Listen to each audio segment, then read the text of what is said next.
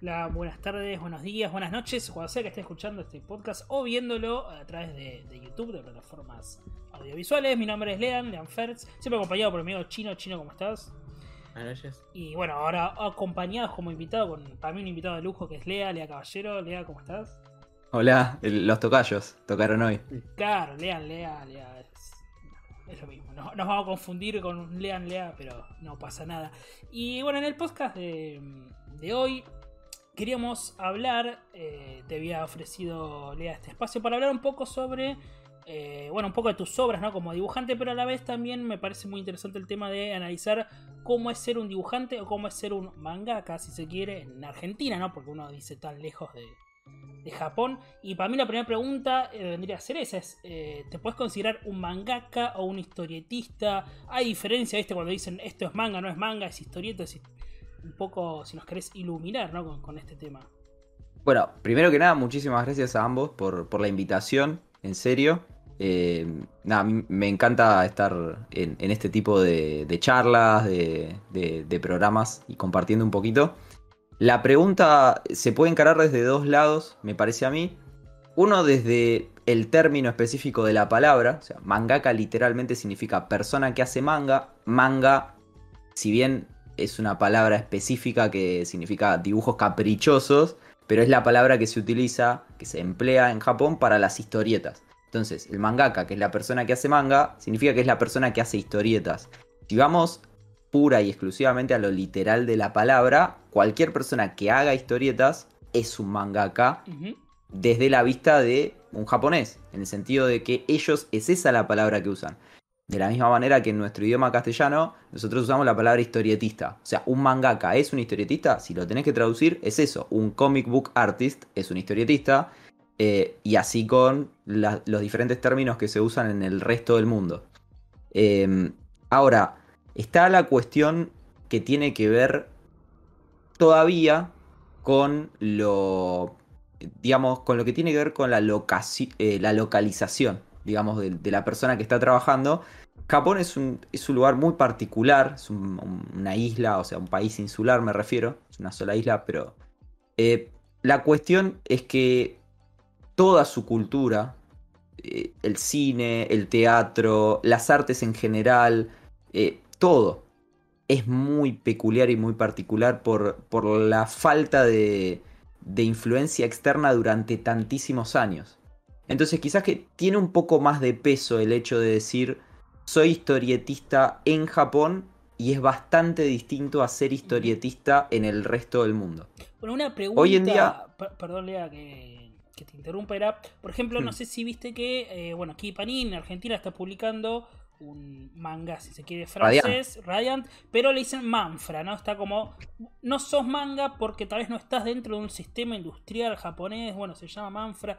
¿Tiene que ver el, vos decís, el tema de estar dentro de ese sistema industrial de manga que vemos en Bakuman, bueno, en muchas obras? Sí. Es algo así, pero, pero quiero expandir en lo que decía porque yo sí considero que cualquier persona que quiera hacer historietas y quiera hacerlas, se puede decir a sí mismo mangaka como se puede decir a sí mismo comic book artist.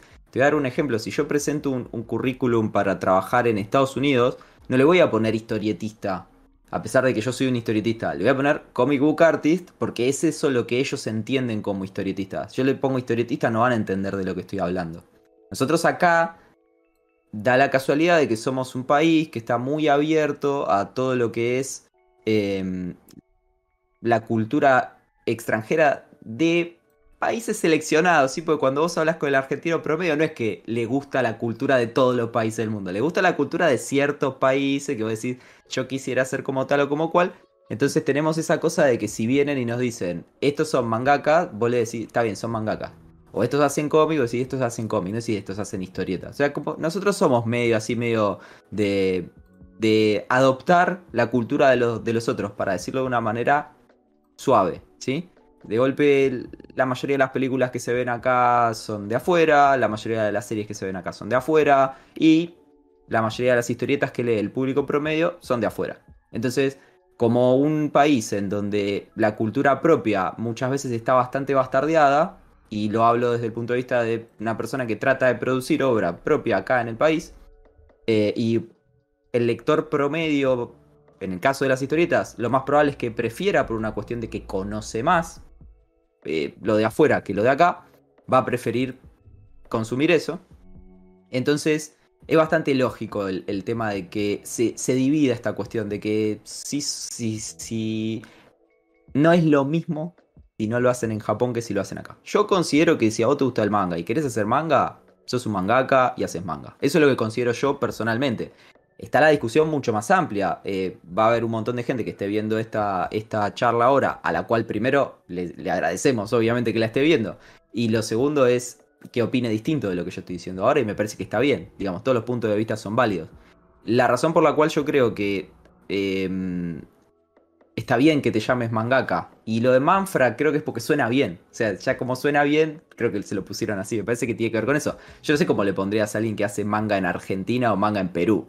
Tipo, ¿cómo, le pones? Ahí porque le, encajó el man y el fra y Bueno, me acuerdo que el anime que se hacía, o, con estética anime que se hacía en Estados Unidos, le llamaban Ameri Anime, Ameri Manga, también era el, como A ver, e, exacto. Eh, Joe Mad, Joe Madureira, cuando arranca a hacer los X-Men en los 90, así como principio, mitad de los 90, y es el Ameri Manga, ¿no? Eh, Joe Mad, y hay un montón de otros autores.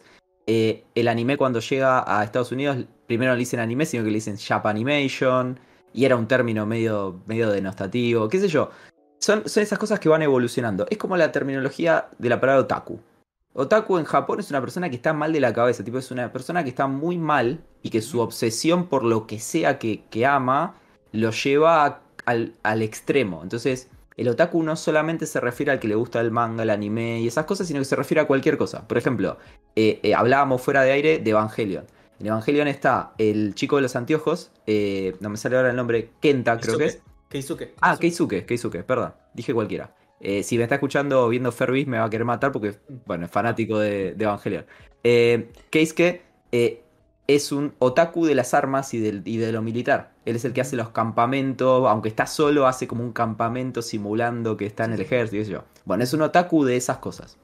Eh, y puede ser un otaku de cualquier cosa en Japón. Pero es una obsesión. Es como, eh, estás medio mal. Eh, y acá en, en, el resto del mundo se lo tomó como que otaku significa solamente para eh, el que es fanático del manga y el anime y moderado, o sea, una persona que lleva su fanatismo como, cual, como el que es hincha de un club de fútbol, digamos, aunque están los extremos también en el club de fútbol, pero como algo tranqui, algo que es normal. Con el manga y el anime pasa lo mismo. Yo creo que si vos vas a, Japón, a ver, soy una persona que me gusta mucho la cultura y, me gusta mucho el manga y el anime, pero no soy tan viajado, no he ido a Japón, no tengo amigos japoneses con los que hablo del tema, así que tampoco me considero una autoridad en el, en el asunto, pero me atrevo a decir que, porque por las cosas que he visto, documentales y, sobre todo entrevistas con autores, que ellos tienen un approach hacia el, hacia el resto del cómic más amplio de lo que nosotros creemos. O sea, que si vos llevas una historieta de otro lugar, ellos van a decir que eso es un manga, y si llevas una animación de otra parte del mundo, van a decir que es un anime, haciendo la excepción de que no se hizo en Japón, es obvio, por supuesto. Pero no creo que hagan esa, esa divisional tan grande como la hacemos en el resto del mundo. Pero hay que aceptar que para el resto del mundo, al igual que la palabra otaku significa algo diferente que en Japón, la palabra manga y la palabra anime significan algo diferente. Ellos usan esas palabras para hablar de dibujitos animados y de historietas, y nosotros la usamos para hablar de dibujitos animados hechos en Japón e historietas hechas en Japón. Y el tema del mangaka eh, pasa medio por ahí. Yo creo, esto sí me parece que es distinto, vos puedes hacer manga y llamarte mangaka, aunque hagas tu manga en cualquier parte del mundo, pero sí es verdad que en Japón te costaría muchísimo trabajar de mangaka, por la misma razón por la cual quizás te costaría muchísimo trabajar de guionista en Estados Unidos, en el ámbito de los cómics. Y tiene que ver con que son industrias gigantes, un poco de lo que vos mencionabas, pero muy idiosincráticas. O sea, tienen mucho que ver con la cultura de ellos. Entonces, quizás en los últimos años se está aceptando mucho más a dibujantes que no son japoneses que hagan manga dentro de su industria. Pero pregúntate cuántos autores, o sea, escritores de guiones no japoneses hay trabajando en la industria. cuántos escritores de guiones no hablantes de la lengua inglesa hay en la industria del cómic americano. Porque dibujantes hay de todos lados, de las Filipinas, de acá de, de Sudamérica, de la India, de todos lados. Dibujante, mientras cobre barato y pueda entregar a tiempo, venga el que sea.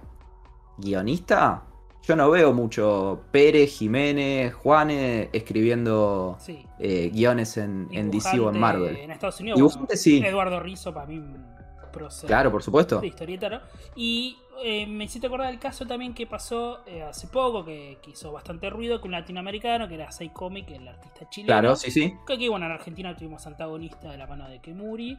Bueno, fue como ese salto de por primera vez un latinoamericano. Fue como un. abrir las puertas de Japón y era muy raro, ¿no? Eso de un dibujante que, que triunfe en, Y- en un concurso de, de manga japonés. Exacto, y muy, muy festejable.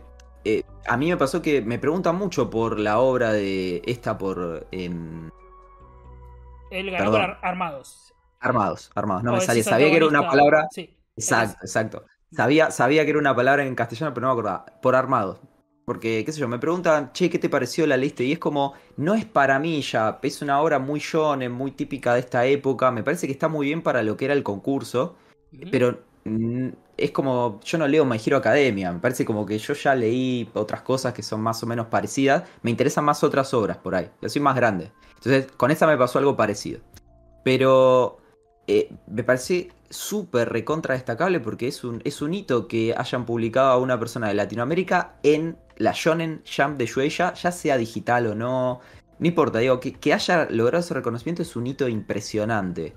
Existen otros concursos que se hacen hace décadas casi ya, que tienen muchas veces ganadores de todo el mundo. En Japón, de manga, pero no de la Shonen Jump de Shueisha. Entonces, eso es como eh, un hito.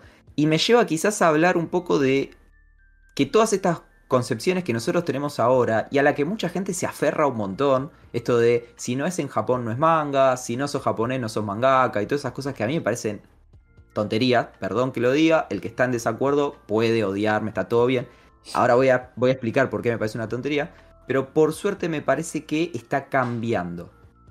Eh, tiene que ver con la globalización, o sea, obviamente eh, el manga, la historieta japonesa va a ser idiosincrática si durante no sé cuántas décadas Japón lo único que consumía era el producto que se producía en Japón. Entonces es obvio que va a haber ahí un caldo de cultivo que es medio único y va a haber un par de autores que por azar del destino hayan tenido acceso a otras historietas de otros países, pero en general el manga es me en su variedad de estilos gigantes es un poco endogámico y por lo tanto eh, conserva una línea bastante tradicionalista de la cultura japonesa. Ahora, esas fronteras hoy en día ya se están borrando. Muchos autores hoy en día ya no consumen solamente cómics japoneses, de los que producen cómics japoneses. Entonces, eh, ya están empezando a salir historietas que vos la ves y decís, eh, desde los 80, digamos, vos ves a Akira y decís, este tipo es fanático de Moebius. Entonces, eh, hoy en día eso es a la enésima potencia por internet y por la- el acceso que uno puede tener desde cualquier parte del mundo a cualquier tipo de cómic. Si bien en Japón las, las cuestiones con la piratería son bastante importantes, por eso tardan en darse esas diferencias culturales. Pero yo me imagino un mundo dentro de 20 años, 30 quizás, en donde vos ves una historieta hecha por un japonés, por un francés, por un americano, por quien sea, y no puedas notar la diferencia. Eh, me lo imagino y espero un mundo así. Que puedas notar diferencias culturales, obviamente. O sea, eso siempre, pero la cultura no se va a borrar, la cultura del país. Eh, me gusta siempre hacer comparaciones con el fútbol porque van más o menos de la mano. O sea, nadie diría que un futbolista por jugar en Jamaica, por jugar en Argentina o por jugar en Francia no es un futbolista. O sea, estamos todos locos. Un historietista es lo mismo. O sea, va es lo mismo un historietista acá, en China. Lo que pasa es que no es lo mismo jugar en la Premier League que jugar en, a ver, el Nacional B. O sea, no es lo mismo. No es el mismo nivel de competencia. Entonces ahí entra lo que vos mencionabas muy bien sobre la industria. No es lo mismo ser un historietista acá en Argentina, donde como mucho haces un libro por año, un libro cada dos años en mi caso, que en Japón donde haces un libro cada tres meses. Entonces ahí está la diferencia. Y si vos a mí me agarrás, viste como las maquinitas de los 90 ponías una moneda, agarrás los muñequitos y los sacás de la maquinita. Si a mí me agarras así de la cabeza, me llevas a Japón, yo no duro un mes allá. ¿Entendés? Y si vos a un japonés lo sacás de Japón y lo traes acá, se caga de hambre. Porque no tiene ningún lugar a donde ir a trabajar de esa manera a hacer historietas. Entonces, son dos culturas diferentes. Industrias quedan muy pocas a lo largo del mundo. De historietas quedan contadas con los dedos de una mano. Industria en la que vos puedas tener un montón de gente trabajando y viviendo solamente de eso. Eh, historietistas somos todos, el arte es el mismo. Es agarrar una página, hacer cuadritos, contar una historia. Ahí estamos todos iguales. Después cómo se desarrolla eso es muy distinto. Eh, pero el, deporte es el mismo, el fútbol es el mismo. Tiene distintos nombres, en algún lugar se llama de una manera, se escribe de una manera diferente, pero es el mismo. Y el arte de las historietas es el mismo, está compuesto exactamente lo mismo. Todos usamos globitos, onomatopeya, dibujito, cuadradito, todos usamos lo mismo. Los formatos son diferentes, eso es verdad. Eh, y hay muchas reglas que son diferentes. Eh, después están los gustos y las, limitaciones. Yo acá en Argentina puedo hacer una historieta de lo que se me cante. Mañana tengo ganas de hacer una historieta sobre ustedes dos y la hago. No, le tengo que responder a nadie. Y saco un libro y lo, y lo vendo dentro de mis posibilidades. Ustedes me van a tener que ayudar si hago una historieta sobre ustedes dos para que lo venda. Pero lo puedo hacer. Japón, olvídate. Lo que se vende es esto. La, estructura de la historia de la Shonen Jump la primera página, la segunda página es un póster a color, tiene que tener el primer capítulo 50 páginas más o menos, tiene que tener un personaje que claramente resuelva un conflicto hacia el final. O sea, es una formulita de McDonald's, sobre todo la Shonen Jump. Entonces, tiene sus matices. Pero es, lo, mismo y a la vez no, digamos. No sé si respondí, me tomó un montón de tiempo. No, no, no, a ver, eh, yo entiendo y me gusta la mm, analogía que haces con el fútbol, porque el fútbol básicamente es eso. Este, y te, la tomo y te, te repregunto. Porque vos decís, y está, es así, eh, por ejemplo, eh, el fútbol que se juega en Brasil no es el fútbol más allá de los presupuestos, que, eso se afecta mucho. O por ejemplo decís, ¿cómo es el fútbol en Argentina? Depende mucho del talento individual. ¿Cómo es el fútbol en Inglaterra? A diferencia del argentino, es, o sea, tienen mucho talento individual, pero es trabajo en equipo. Tiene sus características cada. Si bien es el mismo deporte, este, tiene su característica cada, su estilo. fútbol, su estilo. ¿Y qué, diferenciaría al manga hoy, hoy en día? Como bien decís vos, capaz que en, un futuro no, pero ahora, hoy, ¿qué decís? Esto, esto y esto son lo que hace diferente al manga de los demás, las demás historietas. Bueno, eh, el formato, o sea, la diferencia principal que hay entre quizás comparar eh, fútbol con, historieta, que el fútbol las reglas son las mismas para todos. 90 minutos, dos tiempos de 45, hoy en día 5 cambios, tradicionalmente 3, pero digamos, son las mismas reglas, es un deporte, digamos, dentro de los confines que tiene es todo lo mismo. Eh, y, quizás lo que hace la diferencia entre las ligas es la cantidad de plata. Digamos, Brasil tiene mucha más plata, Argentina no. Eh, las inglesa, francesa, eh, española, también mucha plata. Eh, en las historietas, el formato es lo que muchas veces cultiva la diferencia. Porque acá, como te decía, en Argentina yo puedo hacer un libro de 64, ciento y pico de páginas, 200 con toda la furia, por año, cada dos años, ¿no? Y sos un historietista bastante exitoso si haces eso. Exitoso en el sentido de lo que haces, ¿no? De lo que vendes. En Japón eh, es distinto el formato. Si publicas en una revista semanal, son 19, 20 páginas por semana. Si publicas en una revista mensual, son muchas más. Comparamos con Estados Unidos, 22 páginas por mes, 24 páginas por mes, el, el issue promedio, el estándar de comic book. Entonces, eso te va a permitir hacer o te va a prohibir hacer ciertas cosas. Entonces, en Japón, la principal diferencia que hay con el resto del mundo de las historietas es la periodicidad. O sea, es esta cosa de que las historietas vienen en, estas cosas gigantes, en estas revistas gigantes de guía de teléfono, y es una por semana de esto, tipo así. Entonces, vos al, cabo de un mes tenés el cuádruple de producción de lo que sería en Estados Unidos. Pero a veces la cantidad de historia que se cuenta es más o menos la misma. Entonces, en una historieta de veintipico de páginas contás algo de una manera, con mucho menos cuadritos, y en Japón por ahí lo contás en 80 páginas eso mismo. O algo parecido, esa misma cantidad de historia. Por eso las peleas, en los mangas de peleas son tan épicas, porque tienen mucho más espacio para, eh, desarrollarse. Entonces, la diferencia principal es el desarrollo. Después, la, el éxito hace que las series se vuelvan medio infinitas.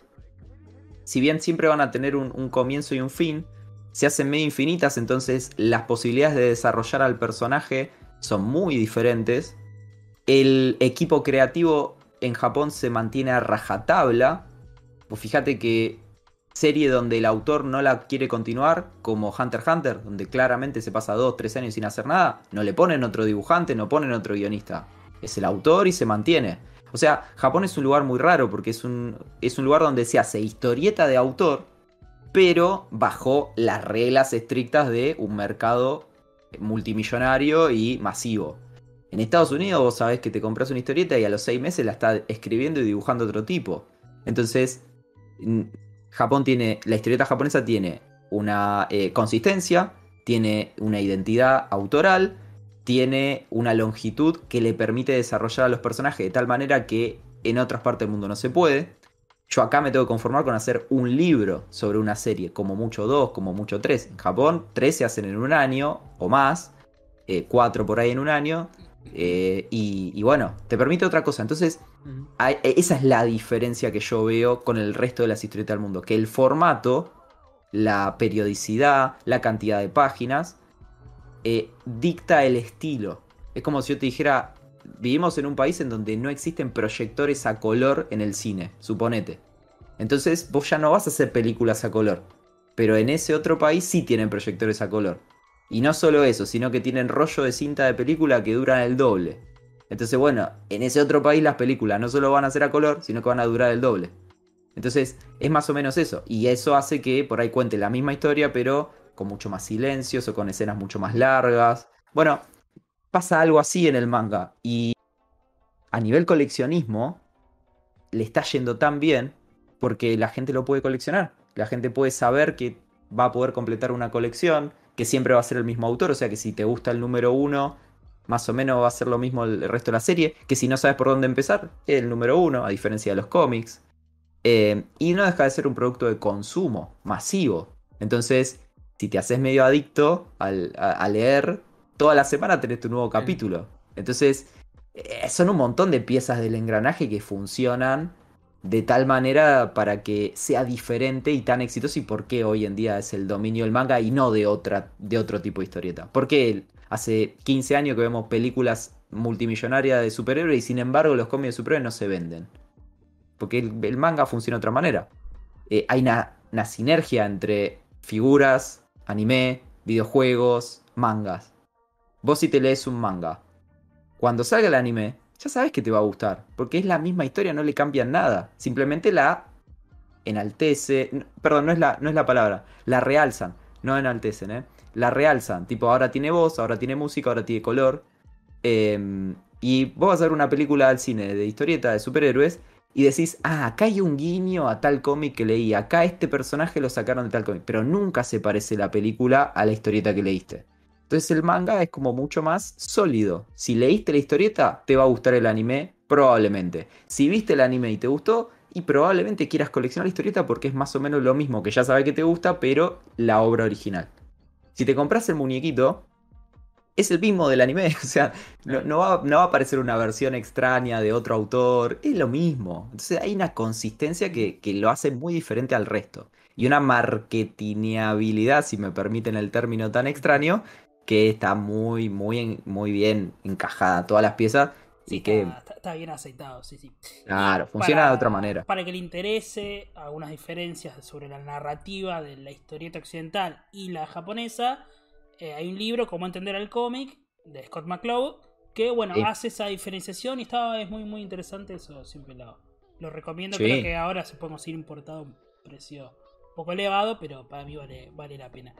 Si les gustan los cómics, perdón, es un libro que en las escuelas donde enseñan historietas, generalmente es un libro de lectura no obligatoria, pero hiper mega recomendado. O sea, es de los, de los que si te gustan las historietas, lo tenés que leer a Scott McCloud. Sí, sí, sí, tal cual. Y te, te iba a hacer justo una pregunta. Hay varias preguntas porque estás eh, ahí tirando como para repreguntar mucho. Pero me interesó lo que has dicho sobre, bueno, es una maquinaria, es una industria con ciertas fórmulas, con cierto... eh, primero se publica en una revista, en la revista se publica un tomo, hay encuestas, se cancela, bueno, un poco lo que veíamos en el manga de Bakuman y en muchas obras de, ese estilo. Justamente habíamos grabado con el chino y estuvimos invitados a Martín Fernández Cruz de Comiqueando y de La Nación. a Hablar un poco de Gekiga, qué fue el movimiento Gekiga, bueno, les recomiendo también si lo quieren escuchar el podcast que ya subimos. Y sentís que esa visión del Gekiga, esa visión de hago lo que quiero como autor, no me ciño a una fórmula eh, que se perdió, evidentemente se perdió en favor de, bueno, el Seinen, que si bien Sí. es para adultos, bueno, sigue una fórmula de una revista, ¿no? Eh, ¿Sentís que eso es contraproducente para, para el arte, digamos, que haya algún artista que rompa un poco con la fórmula? ¿Vos qué, qué pensás? No, todo lo contrario. O sea, es, es beneficioso. El Gekiga encima parte de la premisa de nosotros no somos manga. No usen la palabra manga para, para referirse a nosotros. Tipo, otra somos cosa, sí. Otra cosa. Bastante pretencioso, diría yo. Desde, desde mi humilde lugar, diría. Es como si yo hoy me pongo a hacer algo y digo, no le digan más historieta. No, no, la historieta no, no. O sea, díganle de otra manera. Bueno, pasó Es con la, la- la novela gráfica del cómic. Esto no es cómic, es eh, graphic novel. ¿viste? Cuando Bueno, se, se empezó a es publicar medio- los, los tomos esos de. es medio eso. Yo lo que le banco mucho al Gekiga, para mí el Gekiga es... eh, a ver, que no se lo tomen esto como una definición absoluta. Pero en mi interpretación el Gekiga es medio como la historieta independiente. Es eso de, che, mira que yo no quiero dibujar a Superman. Porque nosotros acá estamos hablando de historieta japonesa y el promedio de la gente entiende por historieta japonesa la Shonen Jump y cómics de superhéroes como historieta yankee. Y en realidad en, Estados Unidos tenés cientos de editoriales muy chiquititas que son la casa de- del pibe donde hace sus historietas, como puede ser mi editorial. Eh, y hay un montón de editoriales no tan chiquititas, pero que aún así no son ni Marvel ni DC y, y no se rigen bajo los mismos códigos que Marvel y DC. Y en Japón tenés revistas, inclusive de editoriales que no son, que no son chicas, que no son la Shonen Jump. O sea, que son revistas donde se publica. Vos abrís una revista tipo. La, en su época, no sé, yo acá tengo una Afternoon. Y Afternoon es de Kodansha, no es de. Si no me equivoco, es de Kodansha. Es una de las editoriales más grandes del mundo. Esta es del 96. Hay historietas acá que vos. Esto. Yo quiero que vean esto. A ver, ahí se ve. Sí, sí, sí, sí.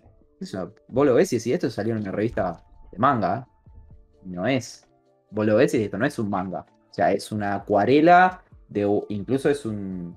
eh, una persona que claramente no es asiática, la que yo estoy viendo acá. Es un rubiecito, un chico rubiecito, no sé. Eh, y después adentro hay historietas que parecen sacadas de la revista Fierro. Yo sé que queda muy desprolijo mostrarlo en cámara, porque encima por ahí ustedes lo están grabando, se ve muy chiquito. Pero ponele, yo veo esto. A ver, vamos a ver si lo puedo hacer Sí, sí, se, Sí, sí, se, sí, ve, sí. se ve, se ve, se ve. Parece la revista Fierro. Sí, sí. No parece.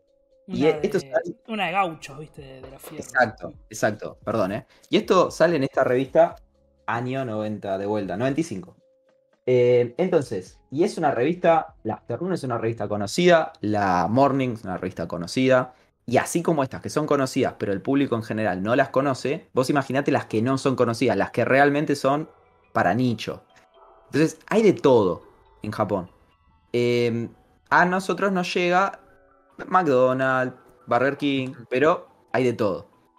Eh, ahora, que exista esa variedad es fundamental para que cada persona encuentre su lugar de, de, che, esta es la historieta que me gusta. Y por ahí, el que piensa que historieta es solamente Batman, Superman o Spider-Man, el día que encuentra que existen otros autores, ¿sí? Los autores que publican en Fantagraphic, los autores que publican en su propia editorial independiente, dice, ah, pará, existía este tipo de historieta, está buenísimo, yo quiero leer esto. Entonces, no, eso es genial. Eh, el de Kia es un movimiento hermoso, quizás un poco pretencioso, pero hermoso, y, y para mí le hace bien a la historieta. Un montón de historietistas que crecieron con el Gekiga. Lo que pasa es que después hay que demostrar la viabilidad en un país como Japón. Si vos te querés dedicar a hacer historieta y querés vivir de eso, por eso después te terminás amoldando a una cierta forma de publicación para poder vivir de eso. Eh, ¿Cómo haces acá en Argentina? Bueno, o trabaja para afuera o te amolda porque ustedes, no sé, digo, la persona promedio piensa que el que trabaja para Estados Unidos o el que trabaja para Francia escribe exactamente la historieta tal cual como la quiere escribir o la dibuja tal cual como la quiere dibujar. No. O sea, yo estoy seguro que si vos le das a un, a un pibe que, que dibuja para, para DC, le toca dibujar, no sé, Wonder Woman, lo que sea. No la está haciendo exactamente como él quiere Wonder Woman, me imagino. Pero, o, o como podría, si tuviera toda la libertad creativa. La está haciendo dentro de la cajita que lo deja. Pero, al hacerlo de esa manera, puede vivir de dibujar historieta para afuera. Si no, tenés la opción de hacer lo que se te cante absolutamente, pero, pero la haces para vos y Una no trabajas en independiente, claro. Sí, eh, conocía el caso, creo que era el Catena que quiso hacer un Batman eh, hijo de desaparecidos, eh, ubicado en Mm. Argentina. y No, de- sí. mirá, no sé, Quique. Lo voy a ver mañana y le pregunto. y de DC creo que Pero- le dijeron. No, esto es muy fuerte. Mira, Quique trabajó en DC y en Marvel, pero siempre con guionistas. Él trabajó con Chuck Dixon, con Alan Grant. Eh, el guionista es el que propone la historia. Sí. Eh, Alan, Alan y, y Quique se llevaban muy Pasa que bien. creo que fue idea de Alan Grant y se lo di- dijo que- aquí que hicieron una investigación, viste esto de Puede ser. un poco y bueno, de Sí, sí, sí, puede ser.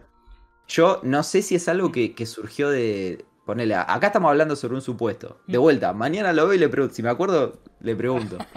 Pero, pero la realidad es que yo no, no- no te sabría decir si es un 100% que surgió de él. Pero es probable que, que lo hayan intentado. Alan, eh, al ser eh, en, en el momento que estaban trabajando así como, como bastante con pinches con, con Quique, y Alan un tipo que inglés, si no me equivoco, que le interesaba mucho eh, explorar todas esas cosas. Entonces, de, las culturas en general. Entonces, no lo dudo que, haya podido ser así.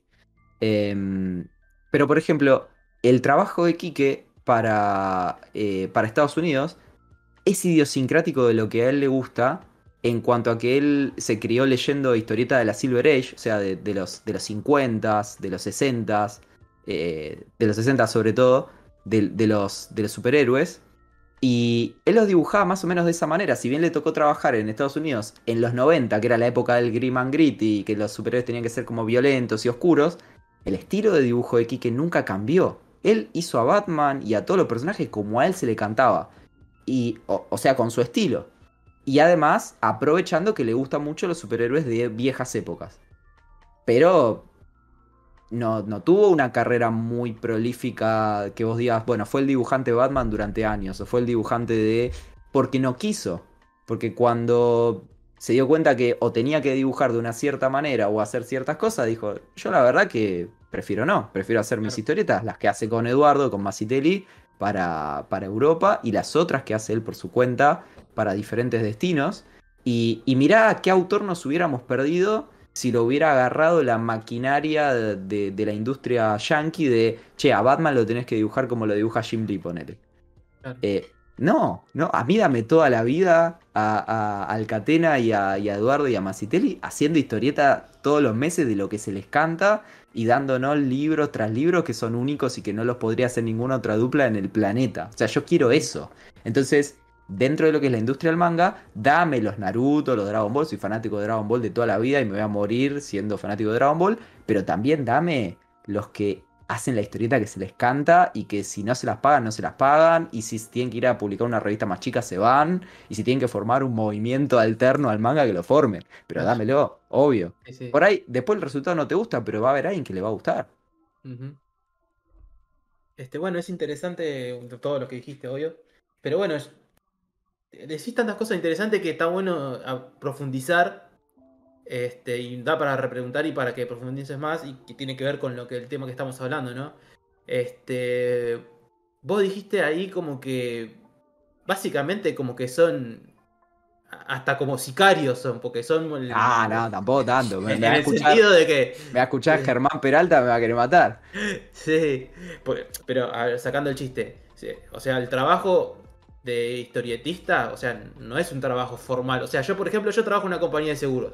Sí. Yo pongo mi LinkedIn, ahora que está que es ahora, antes se usaba el currículum, pongo mi LinkedIn, analista de siniestros, junior, senior, especializado en campo. Eso Sí. es lo que trabajo yo. Pero vos ponés historietista acá en Argentina y nada, no- o sea, no podés publicar como cosa, o sea, Es que partamos de la base que para ser historietista no necesitas un. Jamás me han pedido un currículum para ser historietista. claro, porque Vos o pasás sea, con tu libro yo- y le decís, yo hago esto. Exactamente. O sea, como que.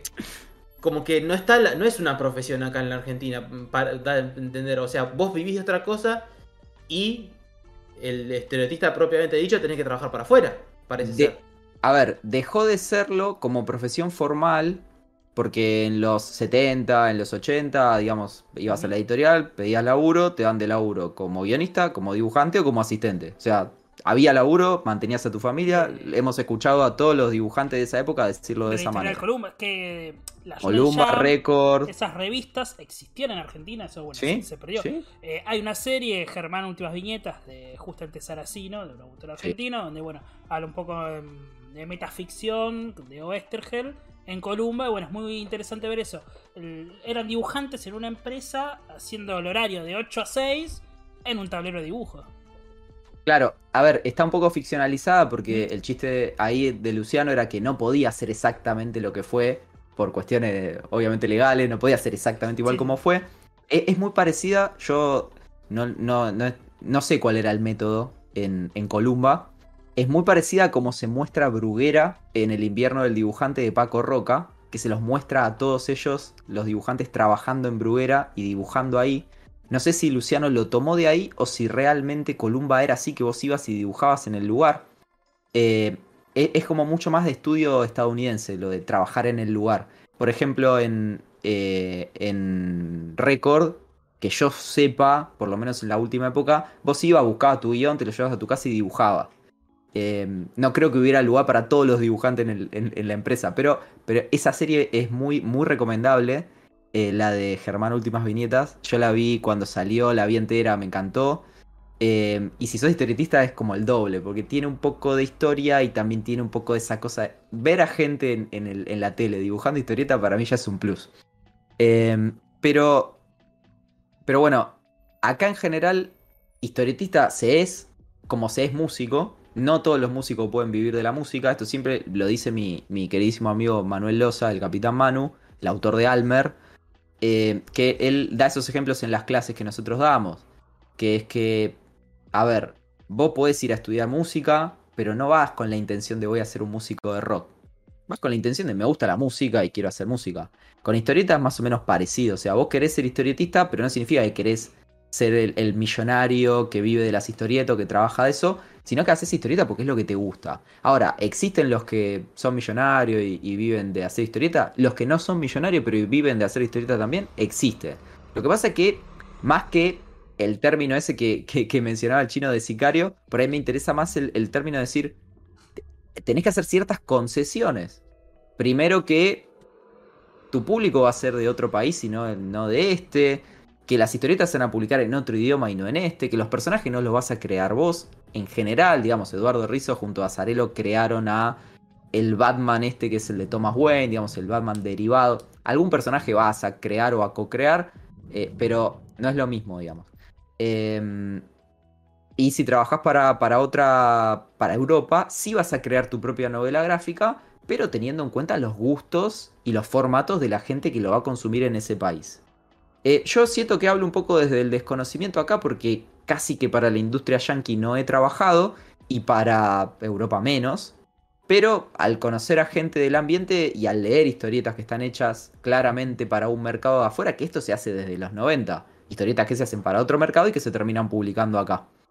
Eh, pero son esas las concesiones que se tienen que hacer. Entonces, historietista como trabajo formal, acá en Argentina yo no conozco gente que siga trabajando de historietista, que todos los meses le paguen por dibujar una X cantidad de páginas y se publique en una editorial. Yo no conozco que exista. Sí, los que trabajan para afuera.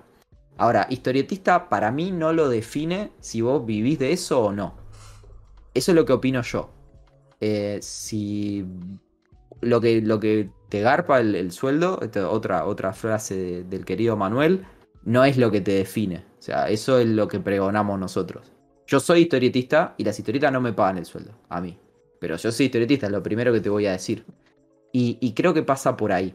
Si lo vamos desde el lado más formal, desde el lado más laboral, obvio. O sea, si vos querés trabajar de, de ilustrador, de historietista, el tra- de ilustrador no sé, pero de historietista, el trabajo está afuera. Te tenés que conseguir un agente o vos mismo hacer la América y ir a buscarlo afuera. Claro. Eh, hay otras alternativas hoy en día. ¿eh? Hay otras alternativas.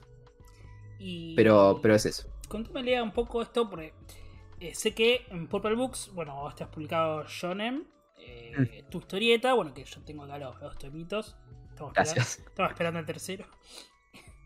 Y- Ya va a salir, sale este año, sale este año. Perfecto, Ahí está, ahí está. Y eh, también has publicado de manera online, creo que en el blog, que yo lo, lo he leído, Go, eh, Go One Banders, el- tu, Sí. otra, tu otra historieta. ¿Cómo es eso de autopublicarse con una editorial? O sea, bueno, tengo ganas de publicarme, ¿no? Me hago mi, propia- mi propia editorial y me publico. Y también cómo es la, la visión de hacer historieta para forma digital, esto de las nuevas, eh, nuevas tecnologías, los webcomics, eh, la, la llegada de ambos canales. Eh, no sé si nos quieres comentar un poco. Yo arranqué a autopublicarme en el 2011. O sea, ya estamos hablando de 11 años. Van, este año se cumplen 11 años. Creo que cambió muchísimo el panorama. O sea, yo no soy la persona más indicada para hoy en día hablar de cómo es tener una editorial o cómo es formar una editorial hoy en día, porque sinceramente no lo sé. La editorial ya la tengo formada, los papeles, los pocos que tuve que hacer los hice hace más de una década. Entonces, realmente estoy muy por fuera del, del- sistema. Sí te puedo decir que la necesidad de hacer una publicación propia o una editorial propia pasa por lo siguiente, que es em, la voz autoral, en mi caso, es con sensibilidad de manga. Lo mío es una mezcla entre manga, cómic americano y las cosas que me gustan a mí, que son historieta y dibujito y película de todo tipo. Eh, entonces, hace 10 años, y creo que hoy en día es bastante similar, yo no puedo ir con mi proto historieta, con mi boceto, con lo que sea, a Ibrea, a OVNI, a cualquiera de esas editoriales y esperar que me publiquen. Bueno, Porque porcentualmente... la publicación en, en LARP, en Ymir, tuviste un concurso también ahí. Claro, Sí. porque era la única editorial que hacía concursos Mm. y, y ahí ganamos. Con Mariano, con, con uno de mis amigos, Mariano Ciamarela, ganamos un, premio en el concurso, en el último que hizo la editorial LAR, la fundida editorial LAR, que publicaba en su momento Naruto, One Piece, Death Note. Eh, ellos fueron los únicos que decidieron apostar un poquito en ese momento por autores nacionales, porque Ibrea en su momento lo intentó muchas veces y en su modelo de negocios nunca logró encajar Sí, sí, que las obras hechas por autores nacionales funcionaran. Tengo un La- par que las vendieron encima a saldo, como que le fue muy, muy, muy mal. Porque es muy difícil. Porque yo no culpo ni a Ibrea, ni a Omni, ni a ninguna de esas editoriales que no lo hagan. Simplemente digo que no lo hacen. Entonces, no lo podemos tomar porque podés ir a publicar ahí. Entonces, la necesidad que nosotros tenemos de publicar, si no la podemos satisfacer mandando nuestras historietas a otra editorial, porque quizás la miran con todo el amor del mundo. Eh, pero de ahí a que la vayan a publicar, 0,00001 chance. Eh, porque mirás el catálogo de Ibrea y decís, bueno, comparado con el catálogo que tiene manga, ¿cuántas historietas hechas por autores nacionales tiene? Y yo lo miro y digo, bastantes para, para lo mal que le fue. El negro blanco, bueno, todas las de Salvador hasta que Salvador se fue con Omni, La cacería de brujas, Automatic Quilombo, eh, Operación Tower Tank, Los delirios de Annie, o sea, un montón. Siguieron probando, probando, probando y nunca les funcionó. Excepto Salvador, que Salvador es su caso único. Anita, Salvador, Anita, Anita, la hija del verdugo también. Anita funcionó muy bien, pero Bobillo después se fue a laburar para Estados Unidos Sí, y nunca más hizo. Bueno, y Salvador eh, eh, Sanz, creo que es uno de los pocos. Es un caso único. Sí, Salvador. Omni, por ejemplo, lo publica y creo que le va bastante bien. Salvador lo puede publicar cualquier editorial y le va a ir bien. Eh, entonces es un caso único. Es la excepción que confirma la regla, digamos. Entonces, al.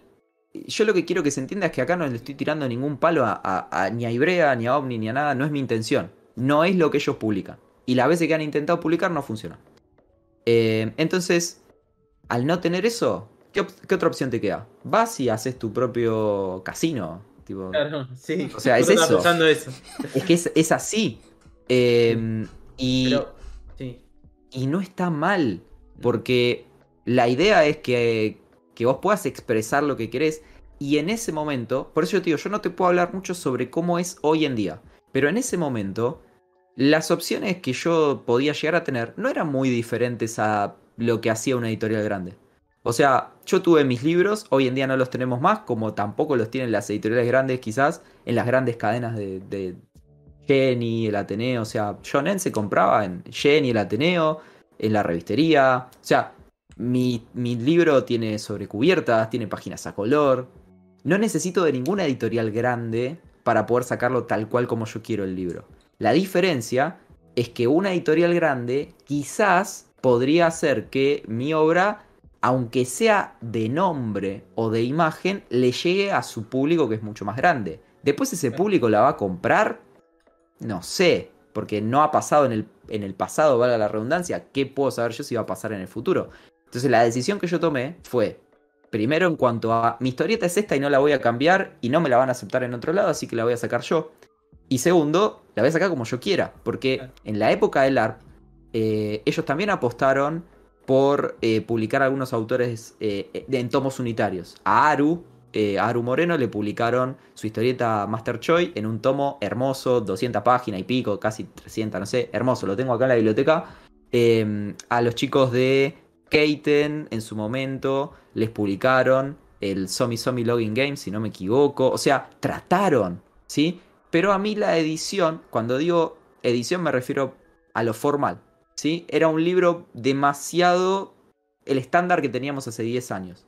No sobrecubierta, eh, la calidad baja comparado con lo que son las ediciones de hoy en día. Y yo ya en esa época decía, no, yo quiero que mi libro tenga sobrecubiertita, vos lo tenés ahí. Le sacás la sobrecubierta y abajo es el dibujo a lápiz en cian, o sea, es otra cosa la sensación del libro. Yo quería que estuviera cosido la manera en la que se, pasan las páginas, qué sé yo. dije, eso lo voy a lograr solo si lo edito yo. Y fue eso lo que, lo que decidí hacer. Tomas la decisión, ganás por algún lado, desde lo estético gané, el libro es como yo quería que fuera, perdés desde el otro lado. La llegada al público fue la que puedo llegar yo. No es la que tiene Ibrea, no es la que tiene Omni. Em, pero bueno, son esas las decisiones. Y después, la segunda parte de la pregunta tenía que ver con lo digital. Yo sigo produciendo historieta como si fuera para el que en el futuro se va a imprimir el libro y lo va a poder leer. Así que la manera que yo tengo de programar el, el programa, o sea, de maquetar, de armar, de pensar, de escribir el guion, de dibujar los cuadritos, las páginas, es la misma que si pienso en el libro impreso. Después, con Go, vos mencionaste Go, bueno, Go se publicó en, en, blog, en Patreon, en Facebook, qué sé yo. Así que plataforma de, viejos chotos como, como yo, eh, para que se lea página por página. No lo leyó casi nadie, excepto los conocidos cercanos. Pero ahora la estoy armando para el formato Webtoon, que es un formato largo, de, de scrolleo infinito. Y ahí son otras reglas de narrativa, yo no lo considero historieta. Si bien formalmente tiene cuadrito, eh, globito de diálogo y eso, no es historieta per se. No hay página, por ejemplo, en, eh, en el webtoon. Entonces ya al no estar el límite de la página es muy difícil calificarlo como historieta. Para mí. Em, es subjetivo. Pero para mí es otra cosa, es un webtoon, es otra cosa. Me encanta el formato, antes no lo entendía, ahora que lo estoy empezando a trabajar me encanta. Y ahí sí que hay que pensarlo de otra manera la historieta. O sea, realmente ahí sí. La llegada de. la buena aceptación de, del manga de Psychomic que publicó Kemuri, que se les agotó la edición, lo volvieron a publicar. Les abre la puerta, si bien Psychomic, bueno, es conocido por este, dijimos, el premio Tesca de, la Shonen Jump, pero les abre alguna puerta, bueno, se puede, de alguna manera, tal vez con un poco más de, marketing o haciéndose un poco conocido. De hecho, ustedes en el canal de YouTube, que después lo, vamos a mencionar también un poquito. Se, puede llegar, les abre la puerta o sentís que es un antes y un después para. Bueno, si, si a Psycomic que no hace manga japonés pudo llegar, o se llegó a bastante gente, ¿por qué yo no puedo? ¿O por qué yo no podría, no? ¿Se podría? Mira, voy a dar una respuesta que es re chota. Y les pido disculpas de antemano. Para mí no. Para mí no abre ninguna puerta. Mm. Eh, porque Psychomic es la excepción, no es la regla. Para mí. Me parece re choto, pero. y suena como re desesperanzador. Lo, lo, que él logra, lo que él logra es poner ese piecito, viste, en tierra ajena y decir, a partir de ahora, tratemos de ser más acá. Como podamos. Tipo, se puede. Eso sí, ahí estamos hablando el mismo idioma. Ahora, si lo hablamos netamente de a, partir de ahora podemos empezar a publicar historietas acá en una editorial independiente como puede ser Kemuri o cualquiera y que se agoten al igual que Psycomic, no. Porque lo que vende a, a, Psycomic es que ganó un premio en la Shonen Jump. No estoy haciendo ningún juicio de valor al, al mérito artístico. Hay historietistas mejores y hay historietistas peores. Pero él es el puto amo que ganó ese premio. Entonces, y se hizo mega famoso de la noche a la mañana y lo mira un montón de gente en sus transmisiones y... Pero es porque es él, no porque el manga de golpe se volvió algo conocido. El manga siempre fue conocido, el, manga, la historieta. Eh, no la de él, digo, la historieta en general. Entonces, eso no va a hacer que mañana otro chico o chica o chique o quien sea vaya, dibuje un manga, se lo presente a Kemuri, Kemuri le diga sí, vamos a publicarlo y agote una tirada. No. Lo único que haría eso es que otra vez vaya otro a Japón, gane otro concurso y ahí sí hablamos. O vaya Masterchef, gana Masterchef y dice ahora voy a hacer mi manga de Masterchef. Bueno, eso sí va a hacer que, que se agote la tirada. Pero son las excepciones. Desgraciadamente, sé que suena rechoto. Ahora, lo que hizo este pibe de ganar un concurso, el más grande de todos, en la revista más grande, en la más importante, es poner ese primer pie en tierra ajena y decir, este es el primer pie, vamos a intentar de vuelta. Eso sí. Ahora, en ese nivel, sí, obvio. Y ahora todos participemos y vayamos, que yo soy el primero, no el único. Eso sí. Ahora, la situación particular de acá en Argentina con una editorial independiente que imprime el libro de un pibe que no es japonés y se agota, es una excepción. A mi entender. Perdón, ¿puede pasar de vuelta? Sí. Pero ¿cuántos tienen que pasar que fracasen para que ese pase de vuelta? ¿Y Chino, tenés ahí una pregunta o.? Sí, pero tengo varias preguntas ya saliendo un poco del ah, tema. Eh, perdón, entonces vuelvo un poquito al tema. Dale, sí, sí. última pregunta, si quieres, así ya, ya con, esas preguntas chino. Es que justamente mencioné que vos tenés el canal de YouTube, que de hecho se puede ver eh, ahora en el recuadrito Lea Caballero.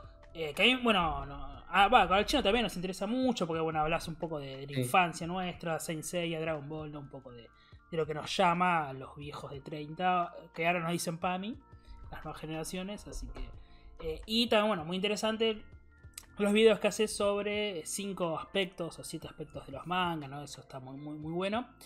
Y sentís que ese de esto de abrirte un canal de YouTube, o Psycomic que hace transmisiones en Twitch, esto del audiovisual, también le sirve a un historietista, bueno, me hago un canal, eh, muestro cómo dibujo, o muestro una colección y a la vez te muestro cómo dibujo. ¿Sirve para hacerse conocido, para abrirse también alguna puerta? En, mi caso la respuesta es doble.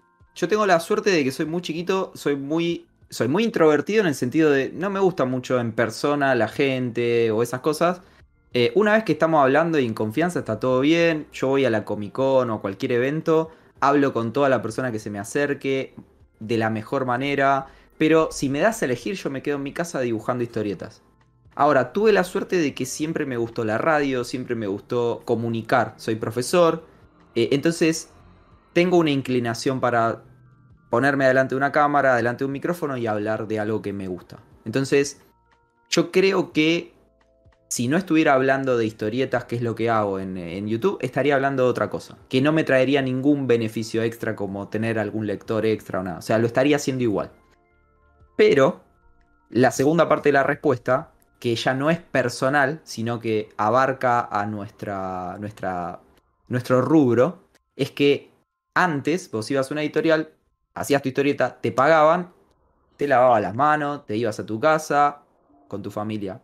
Que la editorial se encargue de sacar la revista todos los meses, de publicarme, de publicitarla, de todo. Hoy en día eso no existe. No existe ni con los historietistas, ni con los músicos. No existe. O sea, hoy en día vos sos tu propia empresa. O sea, sos vos el que si no se hace conocido por tus propios medios o por tus propias acciones, no va a venir nadie, ni siquiera una editorial grande. ¿eh?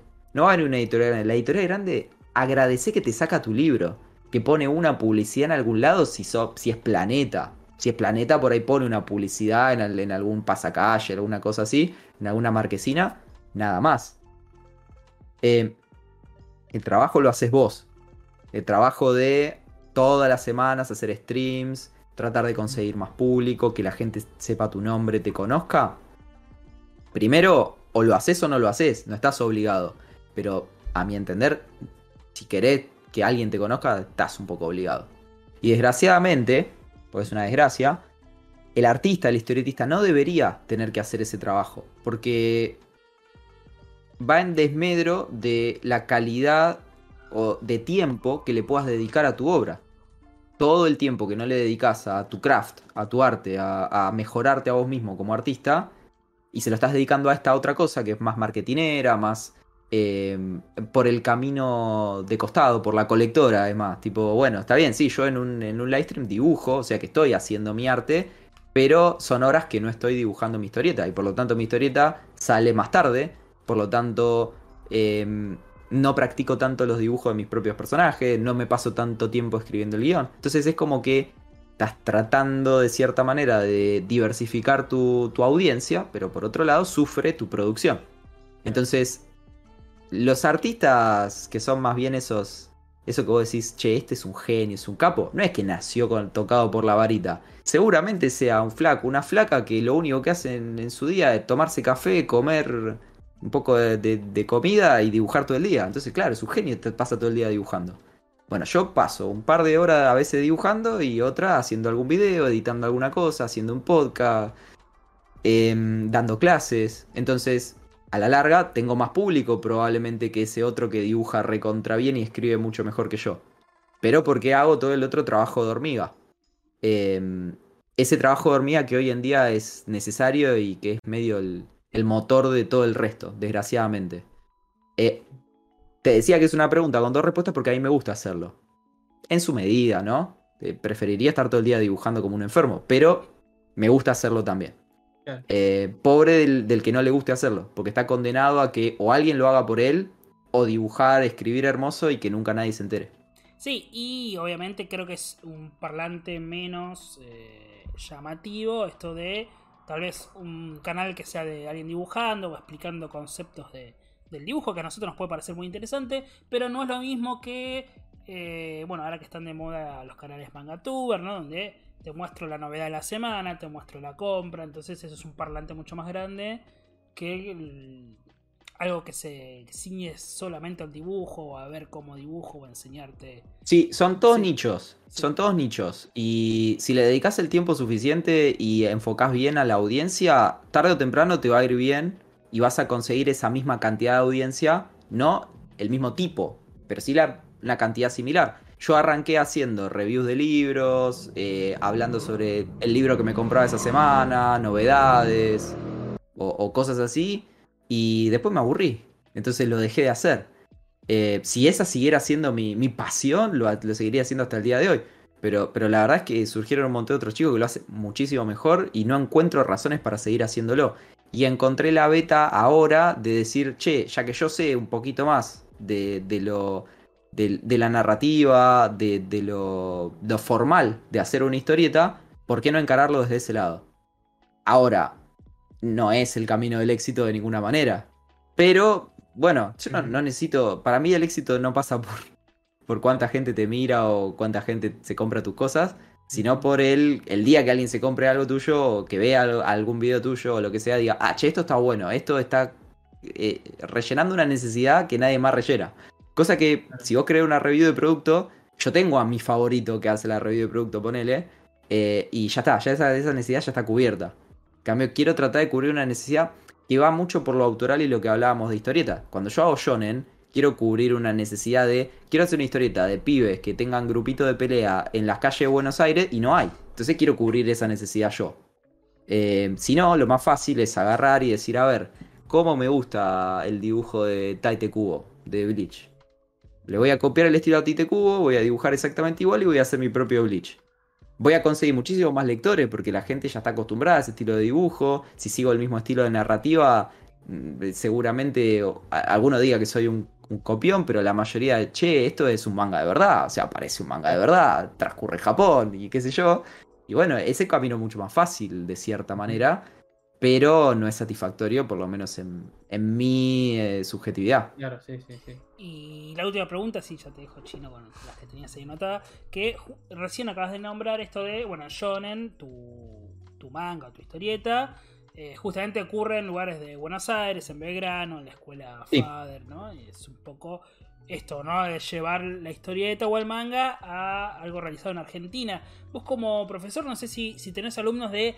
eh, si te ha pasado esto de que quiero hacer mi propio Naruto, que sea un pibe en una aldea, o quiero hacer mi Dragon Ball, que sea vos le recomendás que tenga algo de, idios- de idiosincrasia argentina porque digo Naruto hay solo uno, Dragon Ball solo hay uno, o no, o decís, bueno, mira, tal vez pueden llevar a- al éxito eso, tener algo similar a Naruto, tener algo similar a Dragon Ball, vos cómo, cómo lo verías. Es un poco. La posición como profesor es, es muy fuerte. Eh, y es una responsabilidad muy grande. Porque como ser padre. No, no es lo mismo, pero es parecido. Digamos, vos siendo padre. Yo no sé si alguno de ustedes es padre, yo no. Pero, No. pero bueno, todos hemos tenido padres. Sí, sí. No hay nada que vos puedas hacer que a la larga no esté mal como padre. O sea, vos lo criás a tu hijo de la mejor manera y a los 15 años te va a decir me arruinaste la vida. Lo crías de la peor manera y te va a decir a los 15 años me arruinaste la vida. O sea, es así. Bueno, como profe, uno tiene que tener mucho cuidado con lo que dice porque dos personas se pueden tomar lo mismo que vos decís de manera muy diferente. Entonces, hay que, hay que tratar de saber leer a, los- a los alumnos y saber qué decirles y qué no y cómo decírselos a veces. Como profesores fallamos todo el tiempo. A veces tenemos éxito y a veces fallamos. Eh, es normal. Y como padres, aunque seas el mejor, vas a fallar igual y es parte de la vida y está bien. Entonces, cuando yo me encuentro con un alumno que me dice, yo quiero hacer mi, pro- mi propio Naruto, quiero que mi- el personaje de mi historieta se llame, no sé, Minashi, no sé cuánto, y que vive en Japón y qué sé yo, yo como profe me dan ganas de decirle, no lo hagas, porque, em, a ver, no sabes nada de Japón, chabón. Yo no sé nada de Japón. Que supuestamente estoy considerado como una de las personas que sabe de manga en Argentina y no sé nada de Japón. Em, te vas a poner en vergüenza haciendo algo así. Y además, si se lo quiero presentar de- desde el lugar más formal, en Japón ellos hablan de lo que saben que es Japón. Vos estás en Argentina, habla de lo que sabes que es Argentina. Si vos sos un erudito de, qué sé yo, la cultura, no sé, británica, habla de la cultura británica, habla de lo que sepas. Siempre hablar de lo que sabes es mejor que tratar de inventar sobre algo que conoces de oído. Eh, y si tanto te gusta el manga, es porque ellos hablen, ha- hablan perdón, de su cultura y de lo que saben. Y te supieron vender eso. Está bien. Tiene la particularidad que la cultura japonesa es única, son alienígenas, ¿viste? Es un país alienígena que es completamente diferente. Es muy curioso Japón para el resto de los mortales. Pero me parece que la idiosincrasia del manga es hab- hablar de tu propia cultura y hablar de lo que sabes. Por eso también es tan por eso también es tan al resto de las personas. ¿Cómo, cómo yo puedo hacer un manga sobre japoneses? Yo no entiendo nada de ser japonés. Yo soy hincha de huracán, me gusta ir a la cancha, me gusta, qué sé yo, tener tiempo para sacar a pasear al perro. Japonés que trabaja de mangaka tiene tiempo para hacer manga, para dormir 3 horas, 4 horas al día, para comer mal y para bañarse, nada más. Se casan y a los 4 años se van de luna de miel.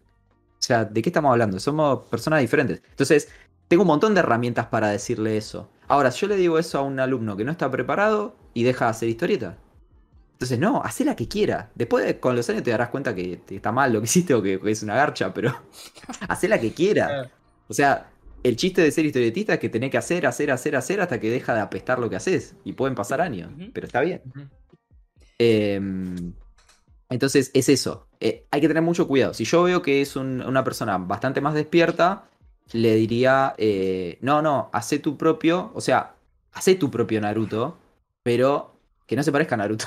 O sea, hacelo con lo que a vos te representa Naruto, como a mí me representa Dragon Ball o cualquier otra cosa, con esas cosas que te interpelan, tomalas, tamizalas, pasalas por, por, tu, por tu propia sensibilidad y hace algo único. No una copia barata de otra cosa. Si veo que es piola y que lo puedo entender. Si no, hacé tu propio Naruto, hacé lo que se te cante, cuando te aburrís hace otra cosa, hace otra cosa, hasta que encontrás tu camino en, en la vida de la historieta. Eh, pero por eso, yo lo, lo entendí con los años, es muy difícil y es una responsabilidad muy grande qué le puedes decir, qué no le puedes decir. Está lleno de pibes que te dicen, yo quiero dibujar, irme a Japón y, vivir y, trabajar allá. Primero trata, yo tengo gente conocida, algunos muy, muy lejanos, otros por ahí un poco más cercanos que han trabajado en la industria.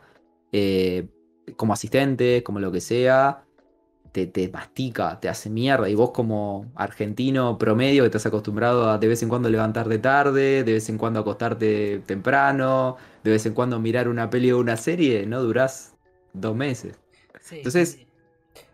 Bueno, todos los mangas ves los comentarios de los autores y Me quiero morir. El, el te- comentario te, es... te dan ganas de llorar. Ves a Toriyama en el tomo 40 diciendo, por favor, no puedo más, diciendo, necesito vacaciones. Los comentarios de los mangakas generalmente son mátenme, por favor. Sí, sí. Mm. Tipo, viste esos que están en YouTube y te envían un mensaje y los, los tienen secuestrados, viste. Como, Claro. como mensajes. Bueno, vos, Chiro. Sí. Sí. No, un par de preguntas así medio random para ir ya, ya, ya ha pasado el tiempo, Sí, ya no te ya. queremos retener más. No, Pero no preguntas interesantes que también, como te digo, dice tantas cosas tan interesantes.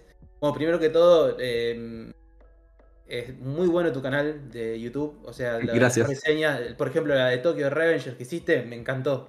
Me hizo más fan de. O sea, me gustaba Tokyo Revengers, pero cuando vi el, el- el enfoque que le diste, dije, wow, está buenísimo. Así que felicitaciones, seguí metiéndole que Gracias. por lo menos yo te voy a seguir viendo. No, no sé si, si- si el público te ve, te ve. Además, además tu canal eh, haces eh, transmisiones de juegos, viste, es muy variado, está buenísimo. Creo una vez te vi jugando Pokémon y otra vez Yu-Gi-Oh, si no me equivoco. Sí, sí, sí. eh, ahora estoy jugando Yui. Pasa que si yo, si fuera por mí, haría todo en canales distintos, pero ahora justo para poder transmitir a la vez en Twitch, en YouTube, lo puedes hacer en, en un solo canal y es complejo.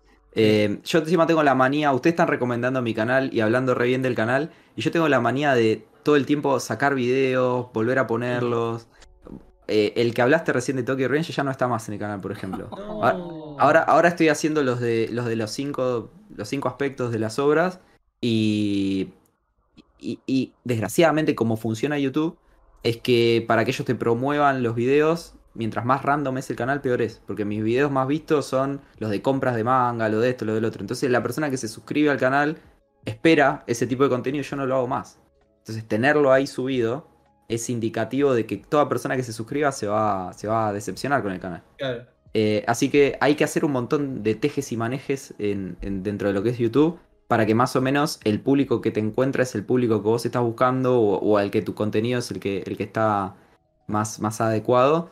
Y en, esas cosas suelen perder videos que por ahí están buenos, pero que ya no van con el, con el contenido del canal. Sería lo mismo que en un canal de televisión que vos digas, bueno, este Cartoon Network y ya no te pasa más cierto tipo de dibujito que por ahí en una época pasó, pero hoy en día ya no. Es parecido. Este, bueno, eh, cambiando un poco el tema, eh, bueno, vos mencionaste de que, bueno, tenés eh, los alumnos que dicen, yo quiero ser el, quiero ser el siguiente Toriyama o quiero ser el siguiente Kubo. Este, pero por ejemplo, o sea, está que bueno lo puedes decir, no, bueno, ya lo explicaste, ¿no? Pero sí puedes tener sus influencias y tener, tomar, viste, ciertas libertades y Sí, yo nunca le diría que no. sí, O sea, claro. yo nunca le diría que no. O sea, el pibe que viene con una pelota y te dice yo quiero ser el próximo Houseman, yo quiero ser el próximo Maradona, jamás le diría que no. claro, sí, sí. Trata de hacerlo. Eh, si me dicen quiero hacer mi, mi propio Naruto y va a ser exactamente igual, y ya ahí trataría de aconsejarlo de que no. Pero, pero si me dice yo quiero ser tan grande como hacelo, tratá. Si fracasás, si no, si después en la mitad del camino te arrepentís, bueno, pero tratá. Eso seguro. Sí. Eh, es un pésimo profesor el que desalienta a su alumno a, no, a no seguir lo que quiere hacer. Eh, Nuestro trabajo es ser motivadores, es todo lo contrario. Buenísimo. Este, y bueno, pero por ejemplo, eh, eso no quita de que también pueda tener influencias. O sea, sí. O sea, su, su, su manga de, qué sé yo, de, de fútbol con influencias de, de, de Togashi, ponele. Y justamente veo a. Togashi por esto. Porque, por ejemplo, en Go Unbander, o sea, hiciste todo medio una mezcla de Pokémon, de todo. Pero que voy, pues yo soy muy, muy fan, muy fan de Togashi y muy fan Sí. de Hunter. Fan mal de Hunter. Y eh, sí, tiene ciertas reglas, no es tan así. Y ahí se ve como un toque la, la mano de la influencia de Togashi. Bueno, vos me mencionás esto y yo te puedo asegurar, lo juro, sobre esta Biblia, la Shonen Jump, que no le metí absolutamente nada a Hunter x Hunter.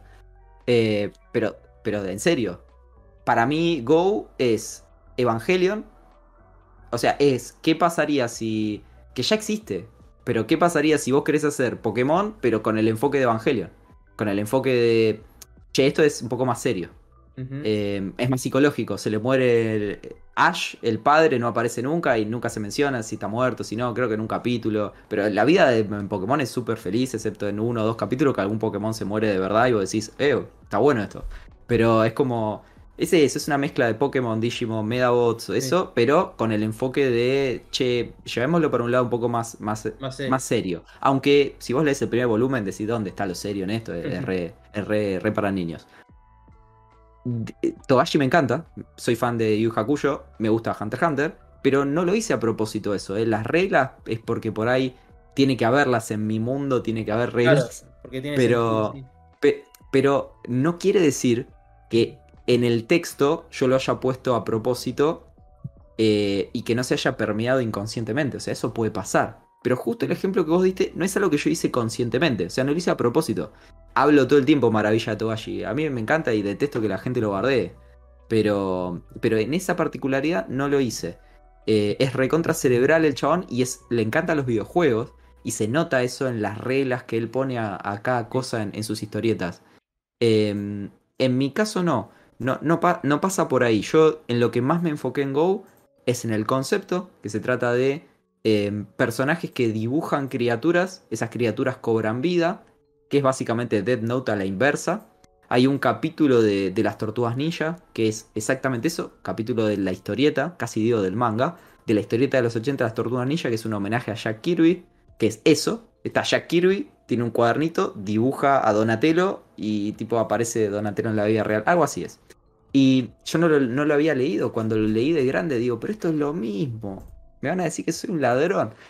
Eh, a mí lo que me inspira para crear Go es eh, Digimon Tamers. El primer capítulo de Digimon Tamers, Takato dibuja a Gilmon Sí. en un anotador, le- le- crea la apariencia y después crea los ataques, las características, todo.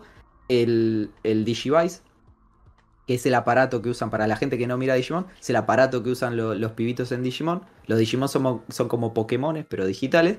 Y mm, básicamente el aparato ese estaba hecho por una cuestión de marketing para eh, que fuera como un lector de cartas de tarjeta de crédito con las, las cartas intercambiables del juego de Digimon. Esto es como deep, deep, deep, pero bueno, si, si el capítulo pasado hablaron de Ge- Gekiga, me puedo permitir hablar de algo tan, tan de nicho como esto. La cuestión es que en ese capítulo el, tiene como un escáner, el aparatito, y las hojas pasan a través de ese escáner y en el mundo real aparece esta criatura que el personaje había creado en su, en su libretita. Yo agarré eso, tenía 12 años cuando vi Digimon Tamers, me voló la cabeza, me quedó para toda la vida y dije, esto que es solamente algo que lo exploran una vez en un capítulo, yo quiero hacer una serie de esto. Para mí los Digimon lo tendrían que crear la gente, los Pokémon lo tendría que crear la gente. Porque eso sería que fueran infinitos y que Claro. Pudiera haber uno que tenga un estilo que sea como Dragon Ball y otro que tenga un estilo como, eh, no sé, los Looney Tunes. Entonces, me parece que eso es genial. Y dije, bueno, voy a hacer una obra en base a eso. Ahora, en esta última etapa, donde volví a ver Evangelion, donde me quemó un poco la cabeza, el enfoque que le di es, hagámoslo un poco más existencial, un poco más de, desde el lado del, esto tiene consecuencias. Onda, que los vivitos anden con Pokémon, que prácticamente pueden destrozar de todo, con los poderes que tiene, es súper irresponsable. En Medabots, los chicos llevan a los robots a la escuela y los robots tiran misiles. Es como recontra irresponsable. Es un dibujito, no pasa nada. Yo lo tomé por el lado de, che, que pase cosas. Tipo, que, que tenga Claro. consecuencias. Y la estética es lo que me, me motivaba. Vos ves viñetas, cuadros de Go y son literal homenajes a Evangelion. La estética de Evangelion la amo. Para mí el anime alcanzó su punto más alto en los 90 y después fue todo en picada. El punto más alto del anime en los 90 de la tele es Cowboy Bebop y después todo en picada. Y en el cine, bueno, Ghost in the Shell, qué sé yo. O sea, son eso, Perfect Blue, son el tope de lo tope de lo tope. Y yo tomé esa estética para, para Go. Buenísimo. Este, bueno, hablando, vos mencionaste ahí un par de autores, un par de, de, de estilos y todo, ¿no? Pero esta pregunta va más allá del estilo, del arte. Este, ¿Tenés algún referente? O sea, de, de- de más o menos grande, no te digo de chico, pero de grande, ¿tenés algún como alguien que vos decís, este tipo es está bueno lo que hace? Ya te digo, Sí. no, no, no- el estilo porque vos decís, bueno, Toriyama, etcétera, etcétera, lo que todos nos gusta, pero un referente así, ¿vos tenés alguno? Bueno, te iba a responder por el lado del estilo, de hecho, porque Claro. mi, mi mayor problema es que me gusta una variedad tan grande, considero yo, que al final no termino pudiendo parecerme a ninguno. Porque me encanta eh, John Robita Jr., me fascina, eh, y me gusta su simpleza, su cuadradez, me gusta Togashi por lo mugre que es. Eh, y después me gustan cosas como Ken Sugimori, que es como el, el- el diseñador de Pokémon, que es súper prolijito, aniñado, el estilo de dibujo. Eh, y me gusta, qué sé yo, Devilman, que es súper sucio y para adultos. Y Claro, sí. eh, me gusta los cómics americanos tipo de Jim Lee, que es hiper detallado al extremo, todas rayitas. Entonces, de eso no sacas nada. Es Tipo, Claro. es una mezcolanza gigante. Me gustan las cosas minimalistas que podés hacer un dibujo con cuatro líneas, como Medabots. Y me gustan los que podés hacer un dibujo con 700 millones de líneas, como Spawn de Jim, de, de Jim Lee, iba a decir, de Todd McFarlane. Entonces es como que no puedo sacar nada en cuanto al estilo. En cuanto a la filosofía de trabajo, eh, no sé, me gustan los autores. El que, el que hace una obra que solamente él puede hacer. Entonces, eso es lo que yo trato de, de siempre hacer. Nunca tratar de ser la copia de. Siempre que la influencia se vea a simple vista, me gusta. Me gusta que vos veas Go y digas, ah, esto es Pokémon, pero mezclado con Evangelion. poner. Me gusta eso. Porque te da un marco de referencia para la persona que es absolutamente novata. Que vos le digas, te menciono estas dos cosas que son muy conocidas para que te hagas una idea de qué se va a tratar. O sea, eso me gusta, me parece que marketineramente funciona. Y yo soy un hijo de, de mirar anime en la tele en los 90, entonces no puedo escapar de ahí. No puedo pensar en hacer una obra sin que refleje las cosas que me gustan. Eh, pero sí, sí te puedo decir que en cuanto a la filosofía de autor, prefiero eso. Eh, para mí Toriyama es la única persona que podría haber hecho Dragon Ball. No lo podría haber hecho otra persona.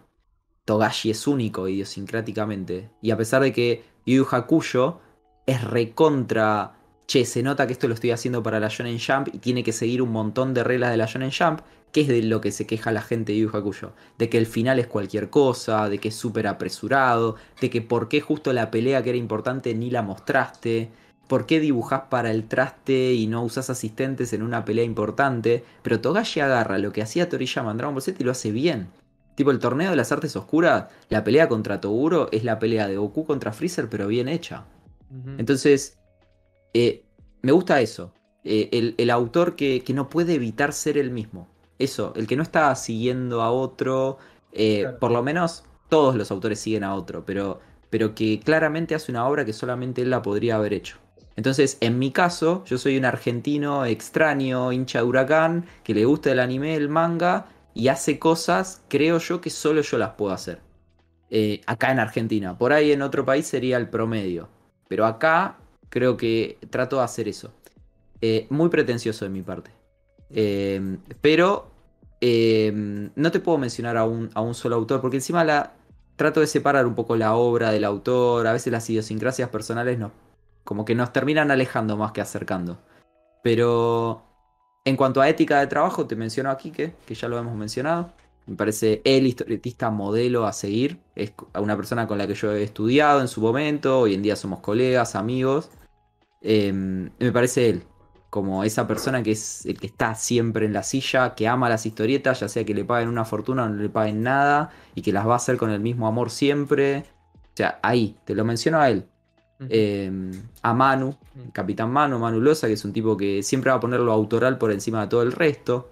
Pero son referentes míos de, de acá, del, Claro, barrio, sí. de, de- la vida. Prefiero a esos. Prefiero a esos. Bien, bien. Sí, esa era, la, esa era la respuesta que buscaba, básicamente. Y bueno, ya para cerrar por mi parte, así bien rápido, bien rápido, rápido. Porque cuanto más rápido lo respondes, es más sincero, porque no tenés que pensar mucho. Eh, Ping-pong. manga, manga favorito y mangaka favorito, así, rápido. Dragon Ball y Akira Toriyama. No había Pe- mucho que pensar. Claro. Eh, Era, si me decías cómic americano, muchísimo más difícil. Pero manga es. eh, Pero no es mejor. Esa, esa es No, la- no. lo importante, ¿no? Porque la Sí, gente sí, pues sí. se enoja. Dice, ¿cómo el No, no. mejor? No, no, no, no, No. Favorito. Son dos cosas diferentes. Para mí, Togashi es muchísimo mejor que, que Toriyama, más interesante. Pero Sí. Toriyama, yo lo amo. Sí, sí, a mí me pasa lo mismo con Togashi y con Inoue. Para mí, el mejor mangaka es Inoue. Mm. Si lo pongo de una manera medio objetiva. Es imposible objetivo. es que es imposible, pero para mí, eh, o qué sé yo, Miura, Claro, que paz descanse. Pero mi favorito es Togashi, ahí va. por Hunter x Hunter. Ahí va. Es que esa es la aposta, porque tocó un botón que ninguno de los otros lo toca en tu, en tu espectro. Entonces está buenísimo. Toriyama, yo le encuentro un montón de cosas que son hiper destacables. Que otros mangakas no las tienen. Y que en él son intuitivas. Eh, hoy en día es un historietista casi europeo. No sé si leíste Jaco. Jaco es una historieta casi europea, es hermosa. Y bueno, la última, esta medio rara, pero me surgió por ahí. ¿Animación nunca? No, solo de chico, cuando todavía no tenía una, una idea de cómo funcionaba. O sea, veía Dragon Ball en la tele, los caballeros. Vos podés, Tete, ustedes tienen la misma edad por lo que hablamos. Año 95, yo tenía 5 años y, y miraba a los caballeros sacarse los ojos, sangre. Claro. Hoy en día, ¿te imaginas un nene mirando algo así a los 5 años? Pero bueno, yo miraba eso en la tele y le decía a mi mamá, quiero hacer dibujitos. Eh, hasta que encontré las historietas, descubrí lo que eran. Y la diferencia fundamental entre la animación y la historieta es que la historieta la puede hacer una sola persona, bien, mal, como sea. La animación, sí, bueno, existe Sarlanga, existe, eh, qué sé yo, eh, Alejo Valentina, o sea, la puede hacer una sola persona, pero claramente tiene unas limitaciones gigantes. Makoto Shinkai es el famoso que hizo una película casi él solo, muy rudimentaria, pero, pero hay que hacer una película como la que hizo él, eh, pero son las excepciones. Es lo que Entonces, decís vos, la excepción que confirma la regla. Exacto. Entonces, em, la animación es un trabajo de equipo, generalmente no es un trabajo autoral, eh, y yo voy por la individualidad y por lo autoral. Entonces, ya desde chico me di cuenta que iba a ser muy difícil hacer animación, y después de grande me di cuenta que en mi par- particular situación, esa fue la decisión correcta. No quiere decir que si me hubiera gustado desde chico la animación, te aseguro que lo hubiera perseguido como carrera. Pero no, no, la, la historieta me satisface a, a niveles que eh, la animación no podría, o cualquier otro medio no podría, como jamás se me ocurriría ser director, filmar una película, una serie, un corto, lo que sea, lo he tenido que hacer para la escuela, pero nada más, jamás se me ocurriría porque es manejo de grupo. Yo lo que quiero es poder contar una historia que dependa solo de mí, y el hecho de poder jugar con la imaginación del otro me encanta. Disfruto el anime, me encanta el anime, pero el hecho de no poder hacer una participación intelectual más allá de sentarte adelante de algo que estás mirando y después pensar en lo que viste, o sea, no puedes interactuar con la obra intelectualmente en el momento. O quizás no es la palabra más adecuada la que estoy usando. Y pido disculpas si hay alguien más inteligente que yo del otro lado y está puteándome en este momento. Pero digo, con la historieta vos in- interactuar a nivel de... Podés imaginar lo que pasa entre una viñeta y la otra. Podés imaginar todo lo que el autor no te está mostrando. Podés imaginar todo lo que el autor no te puede mostrar porque los personajes tienen letritas arriba pero no tienen un sonido y vos le pones la voz preferida, la que te parece, los colores que te parecen porque el manga viene en blanco y negro. O sea, hay un montón de cosas que estimulan la imaginación al leer un libro de manga, una historieta, lo que sea, que al mirar un, un- producto audiovisual vos sos mucho más pasivo. Vos te sentás, lo mirás, lo pensás, por supuesto, estás preguntándote todo el tiempo qué va a pasar, por qué hizo esto, por qué hizo lo otro el personaje. O sea, hay un disfrute her- hermoso y enorme, pero creo que en la historieta es más perfecto para mis gustos. Y que después vos lo estás haciendo a la vez, estás manipulando el material, cosa que con el audiovisual no podés. El audiovisual está hermoso para después sentarte con amigos, los dos vieron la misma peli y ponerte a hablar dos horas de qué te pareció, de todos los, los miles de cosas. O sea, es hermoso, yo lo hago. Pero con la historieta lo puedo hacer en el momento, estoy mi cerebro está trabajando a un nivel con una historieta que con una peli no. Y ahí está la diferencia. Perfecto, sí. sí. Bueno, yo ya estoy, Leo. Bueno, y bueno, por mi parte, una última pregunta, Lea. y obviamente, primero también agradecerte que, que te tomaste este tiempo, una noche, un día de semana, estoy grabando esto. La verdad que siempre es de, de agradecer. Y además nos enriquece mucho todo lo que hemos hablado. Eh, para mí me ha quedado un, un- un podcast muy interesante. Creo que eso le puede sacar mucho, mucho provecho. Y mm, como última pregunta, hablamos un poco de que hay boom del manga, que eso lo pueden ver las editoriales, ¿no? Que se está publicando de todo, cosas impensadas, ¿no? Sí. Eh, y como tema, obviamente, que fue el tema principal de este podcast, que es un poco de hacer manga en Argentina, ¿no? Como que fue un poco el, el hilo documental, si después bueno, hablamos un poco de, de- de otros temas. Eh, estos chicos o jóvenes, ¿no? De 20, 18, 16 años que hoy están descubriendo el manga, están leyendo muchos de estos autores, que mañana pueden, ¿no? Querer hacer eh, su propia historieta. Sí, Les Claro que sí. ¿Les recomendarías eh, otro tipo de influencia? Porque también en este episodio hemos nombrado a Kike Alcatena, historieta argentina, hemos nombrado a unos autores eh, norteamericanos. No sé si también sos de recomendar a esta gente que quiere adentrarse en el manga eh, algún otro tipo de arte, puede ser cine, cine japonés, si les interesa sobre todo el japonés. ¿Sos de yo- recomendar otro tipo de influencia aparte de, de- me gusta Sí. mucho Kimetsu no Yaiba, no Yaiba? Mira, a ver, yo lo que creo es que hagas lo que hagas en la vida, no podés estar solamente mirando a, a un lugar específico. El manga es medio un- una trampa porque es tan variado que vos podrías solo leer manga y aún así tendrías un montón de variedad. Tenés a Berserk o tenés, eh, qué sé yo, eh, Sasae-san para ir a dos extremos absolutos y en el medio todo. O sea, entonces solo leyendo manga puedes tener una influencia de un montón, de un- una cosmogonía enorme.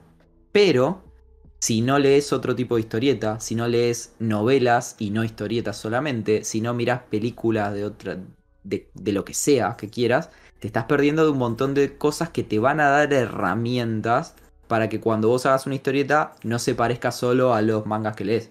Entonces, eh, de cierta manera, cerrarte en eso solo sería lo mismo que si vos sos un músico y lo único que escuchás, vos sos músico de heavy metal y lo único que escuchás es heavy metal. Entonces, cuando hagas un disco, se va a parecer a lo que escuchás, que es solo heavy metal. O sea, va a ser un disco más que va a ser eso. Pero un día llegaron unos tipos que escuchaban, además de heavy metal, escuchaban reggae. E hicieron como una música diferente, o rap, hicieron una música diferente. Entonces, creo que es importantísimo la variedad dentro de tu género, perdón, dentro de tu rubro. O sea, historieta lee francés, lee español, lee argentina, lee de donde sea, además de manga. No pierdas que te gusta el manga, pero probá. Si no te gusta, no te gusta, no, te, no lo leas obligado. Y después está el más allá del género, más allá del rubro, perdón. Eh, o sea, mirar películas, series. eh, si algo que se le critica mucho al manga es la producción semanal. Entonces, a ver, mangas con guiones, mangas semanales, con guiones excepcionales, son contados con los dedos de una mano, quizás. Con guiones excepcionales, con series que vos decís, esto ata todos los cabos, tiene, los personajitos tiene redonditos. No, no sé si hay tantas. Se, se, se valora mucho Full Metal Alchemist porque es una serie que logró tener un buen final, cerrar un montón de arcos de personajes. Es una serie con un guion, está bien. No es la, la novena maravilla, octava maravilla del mundo. O sea, no es eso. Es una serie que está muy bien. Pero claro, es, es un oasis en el medio de un montón de cierre que terminan con finales decepcionantes, que las cancelan antes eh, de y tiempo. mensual, publicada mensualmente encima. Obvio, por supuesto. Eh, y además, cuando vos hablas con. Hablar no vas a poder hablar nunca, pero cuando lees, eh, por ejemplo, a Hiromu Arakawa te dice, fanática de Hellboy. Hellboy, una historieta, Mike Mignola, autor hiperminimalista en su manera de dibujar, yankee, independiente. Entonces, cuando eh, a- eh, escuchás a Rumiko Takahashi, dice, a mí me gusta mucho Spider-Man, colecciona historietas de Spider-Man. Entonces es como, vas entendiendo un poquito. Y, y encima Rumiko te dice, y fanática de Ryoichi Kegami, de, del Crying Freeman, eh, Sí. el Gekiga. Y vos decís, pero esta señora que hace rama y medio y comedia estudiantiles y harem y romántica, y le gusta Ryoichi Kegami. Y bueno, Me gusta. Es así. Sí, sí, sí. claro.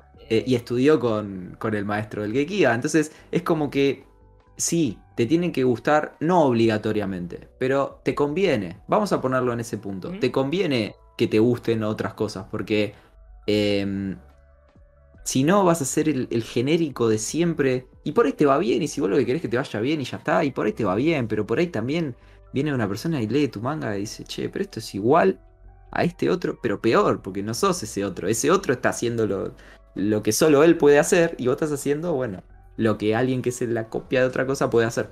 Eh, dicho todo esto, nadie tiene la verdad absoluta de nada y esa es mi opinión nada más. Pero sí, por favor, influencia de todo tipo. Eh, Sí, sí, sí. Eh, eso. No, no sé, te gusta una película de Batman, tenés eh, El Caballero de la Noche regresa, que la ve Frank Miller, que la ve Frank Miller se eh, influenció con el manga, es como que todo más o menos va girando.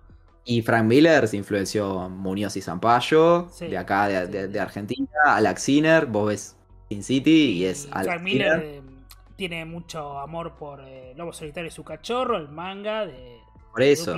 Koike, que a la vez trata de un tipo que cuida a su hijo, ¿no? Que es medio mercenario, que se parece al Mandalorian, digamos. Es como que todo más o menos es. eh. Por eso. Van jugando, creo que los diferentes medios van jugando entre sí. Es muy.